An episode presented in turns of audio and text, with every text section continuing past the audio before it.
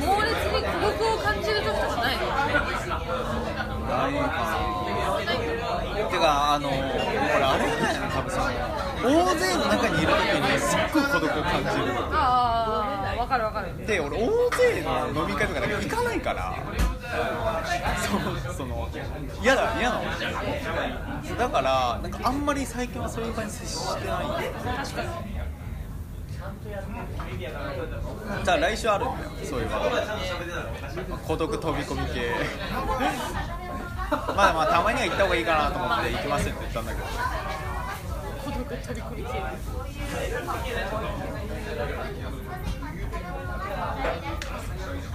一人でいる時はむしろ全然なんか。一人だと思うなんか孤独とはなんか違うあーまあ一人でいる時はそうかもしれない。やっぱりあのそうするのはい大丈夫です孤独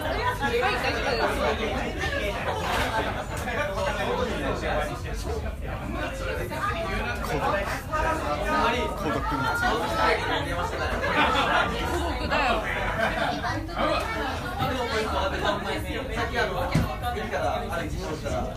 なんか孤独だなとう時は。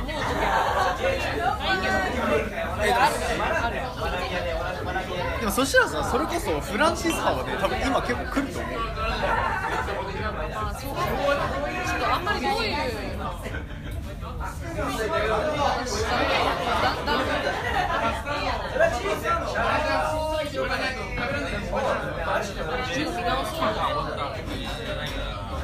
しかもねフランシスって主役は27歳の女の人やなんかちょっと年齢も近くなってんだよ多分。それもあると思うんだよね。主人公の話ってあんまり見ない。見るあんまりピンとこない。そうでもない。かまあでもエターナルサンシャインはあれだからね。あの人。ジム・キャリー。ジム・キャリー。まあでもやっぱその映画見ててエターナルサンシャインの場合はやっぱこうクレメンタインがあのいやタイタニックのあの人がなんかすごいこうどういうこと抱えてんのかなとかって思うから。ケイト・ウィンスレットね。そうそうそうそう。そうもうジョエルとクレメンタインで覚えてる。あのさスティーブ・ジョブズっていうさ映画が去年一昨年かなんかでスティーブ・ジョブズって2つあるのよそうあとそうそう新しい方であれでねそのケイト・ウィンセレットが出てくるの、はいでそれでなんかその劇中でその誰かのこと呼ぶ時にジョエルって呼ぶのねそれ聞きながらさもうエターナルサンシャインなんてもうこっちになってるわけ。ファンだなファンの心理だな。いやまあそんくらいもなんか役名でこう覚えてくる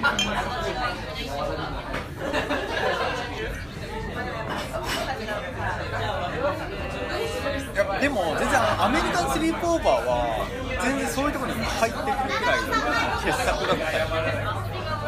古本屋に行った時にこの袋に入れられてる本文庫買ったんだけどでこうやってもらったわけ超可愛いじゃんと思ってさ超可愛い。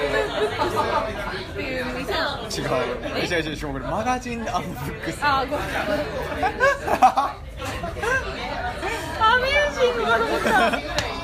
これが完全に G に見えてもうあいやなるほどとはなんない。けえー、かわいいど可愛いよねかわいいあそうそうなんか多分ね昔のやつなんだよねだから。ずっと持ってますみたいえー、かわいいねなそうでこれ見せたいがために持ってきたわざ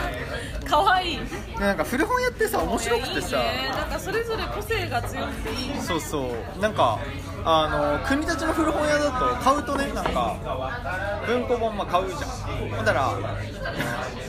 茶色い紙をねビロッて本にかぶせて輪ゴムをつけて渡される。のはいはい。でその茶色い紙は何の変哲もない茶色い紙なの意味ないわけよ。えカバーない。のじゃない。もうなんか短い。えー、かわい。いと思ってさおばあちゃんかわいいと思って。可愛いっていうかまず孫のもつけられてもさそうそう。結構すぐ外すし。何それっていうさ。大事にしてます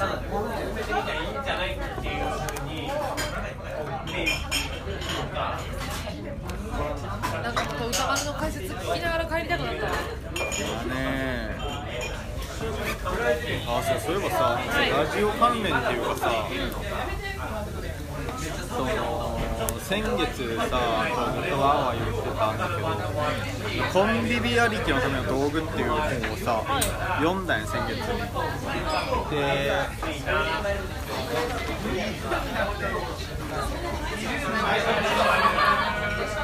それがイヴァン・イリーチっていう人の本なんだけど、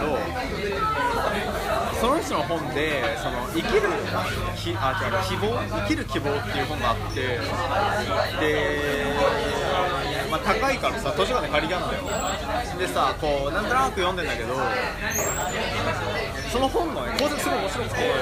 その副題がイヴァン・イリーチの遺言っていう名前なの。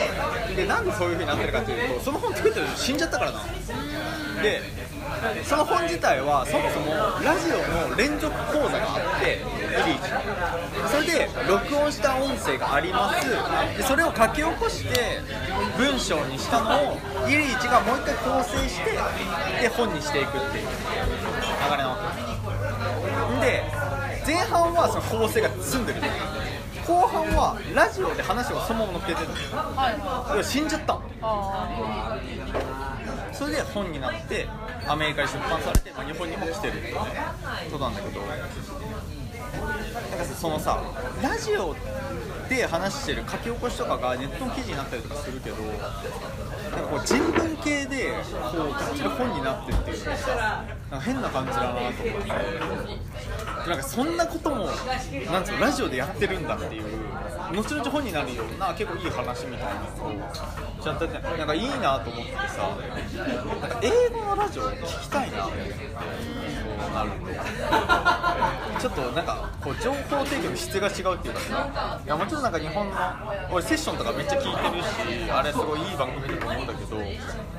なんつうのそういう体系的なっていうかさ学者が出てきて全部話すみたいなのってなんか結構独特だと思ってさこのラジオもねいずれ書き起こし書籍化みたいな。そういう未来が